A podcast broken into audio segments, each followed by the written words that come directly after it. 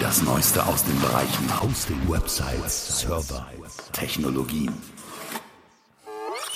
Der Podcast von GoNeo.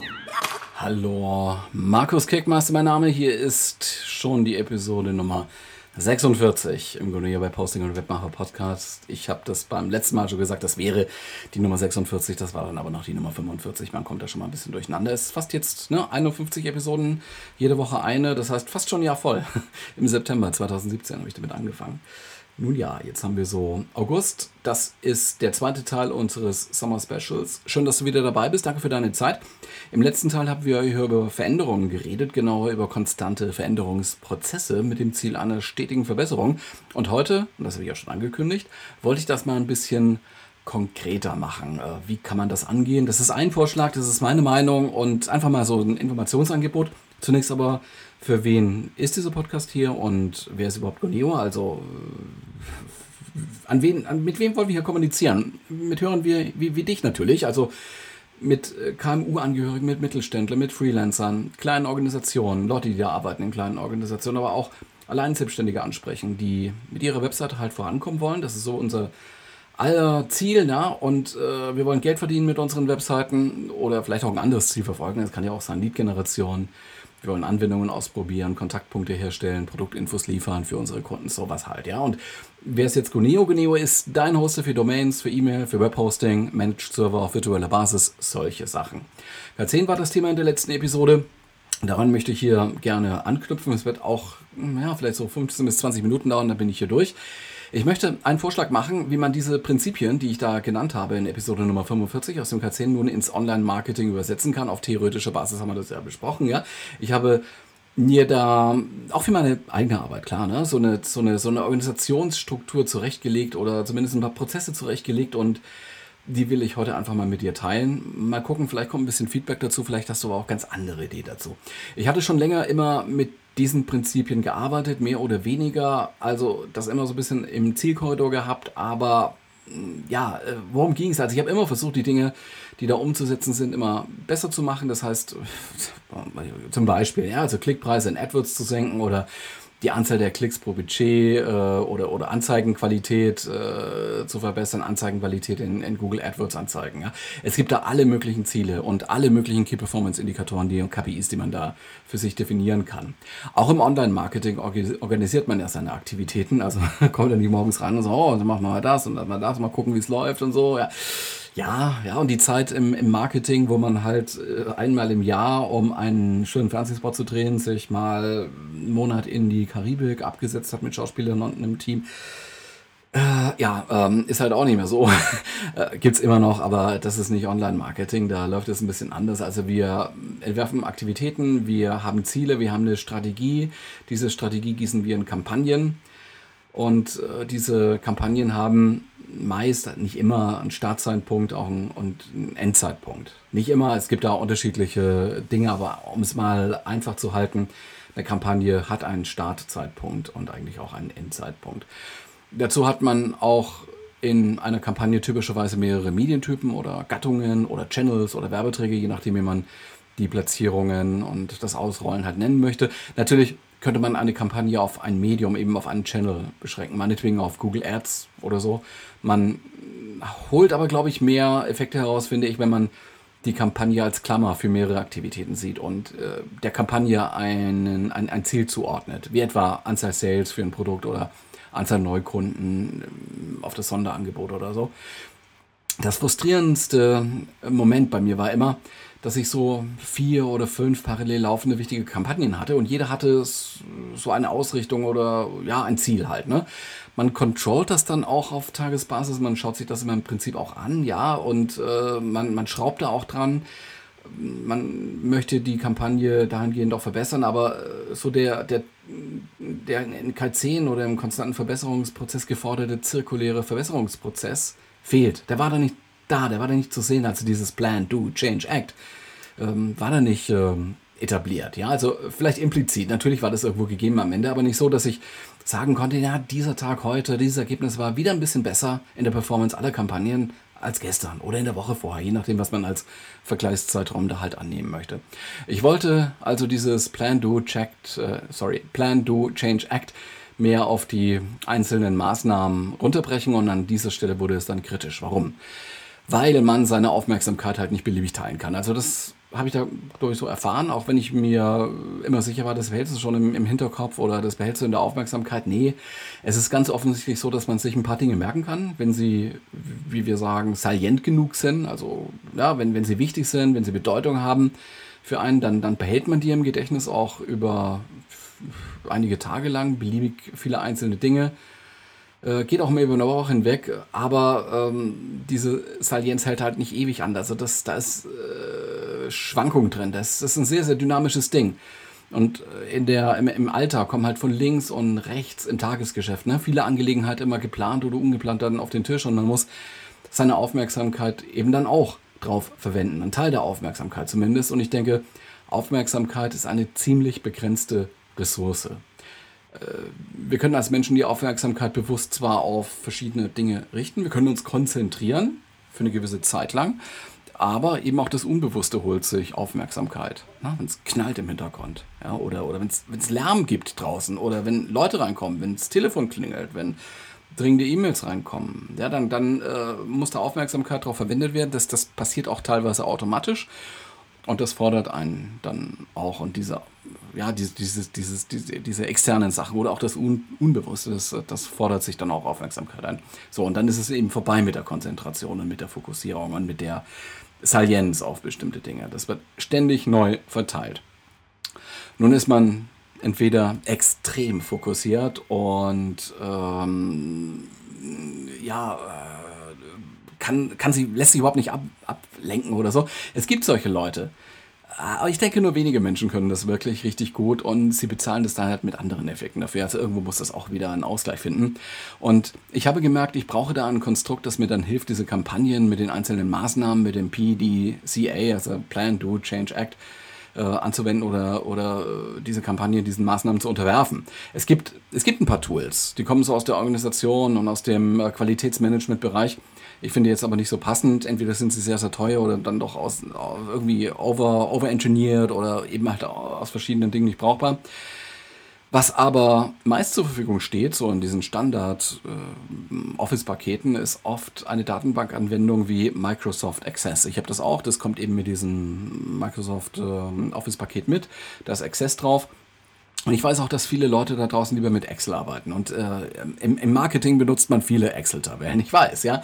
Ich denke aber, Access hat hier ein paar Vorteile. So typische Datenbank-Operationen sind doch ein wenig einfacher zu machen mit Access. Gerade dann, wenn es so um Verknüpfungen von Datensätzen geht oder ja, so ein, ein, ein gemeinsamer, gemeinsamer ID, ein gemeinsames Merkmal. Ja. Excel hat auch solche Funktionen wie S-Verweis, ich weiß, ne, Matrizen und ähnliches kann man da anwenden, aber ich arbeite da halt ehrlich gesagt nicht so gerne damit, weil man das alles als Formeln in Excel, Excel abbilden muss, während man mit Access eben ja, äh, Datenbankabfragen generieren kann. Und da ist man viel, viel flexibler. Aber ähm, wenn es so um auf der anderen Seite, wenn es um komplexe Berechnungen gehen würde, ne, um, um eine Aggregation zu machen, einen Report zu machen oder sowas Schönes zu machen, dann, dann hat Excel da die Nase vorn. Ich will aber dokumentieren. Ich will nicht kalkulieren erstmal. Ich finde da halt für diesen Ansatz, Access, für diesen Zweck zumindest dann besser. Ich habe mir da also so eine kleine Datenbank angerichtet. Mittlerweile ist sie gar nicht mehr so klein. Wer äh, das kennt, eine, eine Datenbank in Access enthält Tabellen, Abfragen, Formulare und so weiter, aber eigentlich geht es hier um Tabellen. Und wer MySQL, MySQL oder auch SQL als Abfragesprache kennt, der wird sich da schnell wiederfinden. Ich habe mir so eine, so eine Tabelle gemacht, das kann man ja mit Access sehr grafisch machen, also am GUI, am, am User Interface im Programm halt. Ne?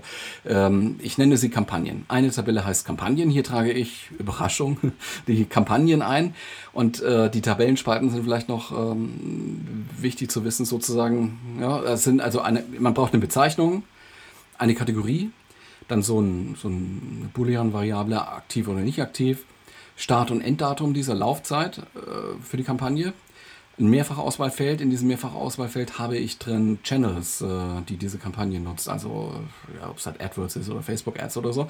Dann eine Landingpage-ID. Also, oftmals möchte man halt alles auf eine Zieladresse schicken, was an Traffic da kommt. Und letztendlich geht es um äh, ja, Traffic-Akquisition, was, was ich da mache. Ähm, also, eine Zieladresse, Landingpage-ID. Damit ich sozusagen da eine, eine Verknüpfung wieder habe. Ich habe auch eine, eine Tabelle Landing Pages, wo die nochmal beschrieben sind. Auch die können hier optimiert werden. Dann ähm, ein Textfeld, in das ich die Erwartungen reinschreibe, also im Vornherein, also was möchte ich eigentlich mit dieser Kampagne bezwecken, was möchte ich da ausprobieren, ist es ein Test, AB oder was auch immer. Und dann habe ich noch ein Feld für das veranschlagte Budget. Dann habe ich mir noch ein Feld gemacht, das ich Mechanik genannt habe. Also da ist eher so das, das Wie dann drin, könnte man sagen, also so eine Mikrostrategie. Und dann habe ich noch ein Textfeld, Gesamtbeurteilung, was am Ende ist ausgefüllt wird, damit ich die Kampagne als solches insgesamt dann bewerte und diese Bewertung dann halt festhalte. War gut, weil, war schlecht, weil und äh, ging so, weil, ja, so, solche Sachen halt in, in ganz normaler Sprache. Das ist eine Komponente. Der andere Teil ist die Tabelle Meilensteine, die ich mir da ausgedacht habe. Und diese Tabelle schreibe ich, äh, in diese Tabelle schreibe ich die quantifizierten Erwartungen. Das heißt also, wenn ich äh, eine Erwartung habe wie Konversionsrate erhöhen um 2%, dann definiere ich in, in der Tabelle konkrete Termine also Meilensteine zur Kampagne so und so. Ne? Hat eine ID, gemeinsame ID, damit ich das zusammenknüpfe. Nach drei Wochen meinetwegen Verbesserung um 1%, nach sechs Wochen Verbesserung um 2%, also so, so ein Weg dahin, in, in dieser Art. Also schon geplanter und konkreter jetzt äh, in dieser Meilensteintabelle. Wichtig ist, hier stehen Zwischentermine drin, denn die Zwischentermine trage ich mir dann auch in den Outlook-Kalender ein und äh, lass mich dann erinnern. Ja, und das könnte man in der Office-Welt sicher automatisieren, habe ich noch nicht gemacht, aber geht ganz bestimmt, dass diese Termine automatisch da eingetragen werden. Und wichtig, auch KPIs, die ich messen will. Anhand derer ich Erfolg oder Misserfolg dann halt beurteile. Und äh, die dritte Komponente dieser Datenbank ist dann die Tabelle Messungen. Und spätestens zu den Meilensteinterminen gehe ich dann in diese Kampagnen, gehe ich dann durch, also schaue mir die, die Maßnahmen an, erfasse dann die KPIs in, ja, und trage sie dann ein in die Tabelle Messungen mit Bezug auf den Meilenstein oder mit Bezug und oder könnte man da sagen auf die Kampagne, also mindestens auf die Kampagne, wenn ich da keine so vielen Meilensteine reingeschrieben habe. Ne? Ich notiere mir dann auch die Quelle dieser Zahl, also sind dann halt Tools, ne, wo ich diese so E-Tracker oder sowas, ne, oder, oder AdWords, wo ich dann diese Werte halt herbekomme. Ähm, was ich immer mit dazu schreibe, das ist auch so ein, so ein Feld, die zeitliche Abgrenzung, also ein Datumsbereich für einen Durchschnittswert, zum Beispiel Bounce-Rate. Also eine, eine Bounce-Ratenangabe auf Tagesbasis ist vielleicht nicht so aussagekräftig im Vergleich zu einer Wochen- oder Monatsangabe. Ja? Deswegen gibt es dieses Feld. Ja, das ist im Kern so meine zentrale Datenhaltung und mein Kampagnen-Controlling, mein Kite-Szenen für die Verbesserung dieser Kampagnen. Ist natürlich aufwendig, so, so irgendwie, ja, und äh, es ist auch lästig dann, so den Termin in die verschiedenen Tools dann zu gehen und dann die Werte da rauszusuchen.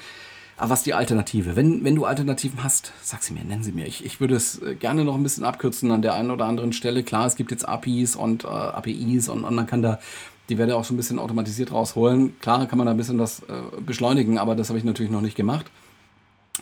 Zumindest kommt durch dieses Verfahren halt Takt rein, also entlang der Meilensteine. Man braucht dann nur die Disziplin, die Daten halt rauszusuchen und zu erfassen. Und wenn man merkt, dass die Werte von der Meilenstein-Erwartung abweichen, dann muss man halt entscheiden. Also die ersten drei Elemente von Plan, Do, Act or Change sind schon abgedeckt, dieses Plan, Do und Act.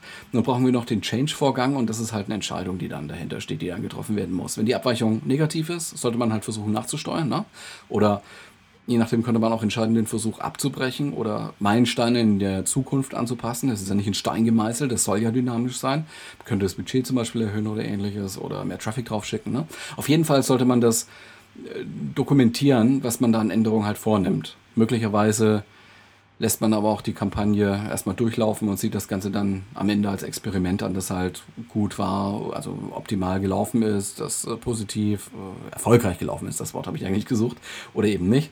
Ich habe so beide Formate am Start und äh, von daher entscheide ich das eher dann operativ. Ähm, tendenziell, ten, nochmal ist es warm, sorry. Tendenziell neige ich dazu, die, die Kampagnen eher zu killen, wenn sie nicht laufen und neu aufzusetzen, zumindest äh, wenn es einigermaßen signifikant ist, was da läuft, ähm, dann hat man es irgendwie ein bisschen einfacher mit Datenbankeingaben, finde ich. Und es ist am Ende dann auch klarer. Und warum nicht funktionierendes Zeug da weiter laufen lassen. Ich hoffe, das war jetzt nicht zu theoretisch und du konntest das einigermaßen nachvollziehen. Je nach Resonanz würde ich jetzt mal auch eine PowerPoint-Präsentation daraus machen und gegebenenfalls halt auch ein Video dazu produzieren und, und, und sprechen. Ähm, das wird aber noch eine Weile dauern und ich möchte angucken, äh, ob es ein bisschen Resonanz gibt auf diese Episode, ob man zumindest in den Abrufzahlen da irgendwas sieht oder so. Oder wäre natürlich auch toll, wenn du jetzt ein bisschen äh, das Ganze bewertest, ein bisschen kommentierst auf der einen oder anderen Plattform. Das wäre auch schon ein sehr, sehr schönes Feedback. So, das war jetzt Episode Nummer 46 im Gunio Webhosting und Webmacher Podcast. Ein konkreter Tipp noch in eigener Sache, also Werbung.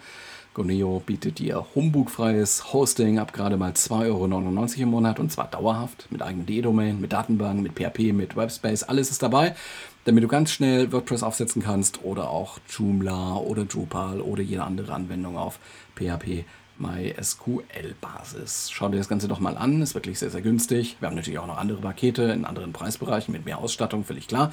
Geh mal mit dem Browser auf http goneo.hosting. Ist einfach zu merken, goneo.hosting. Soweit unsere kleine Werbedurchsage. Mein Name ist Markus Keckmeister. Herzlichen Dank für deine Zeit. Ich freue mich auf dein Feedback, wie gesagt. Genieß den Sommer, die Sommertage, die heißen Tage noch ein bisschen. Ich wünsche dir ein wundervolles Wochenende mit allem, was dazu gehört. Was das ist, entscheidest nur du. Wir hören uns dann nächste Woche wieder. Wäre ganz, ganz toll. Würde mich freuen. Bis dann. Tschüss.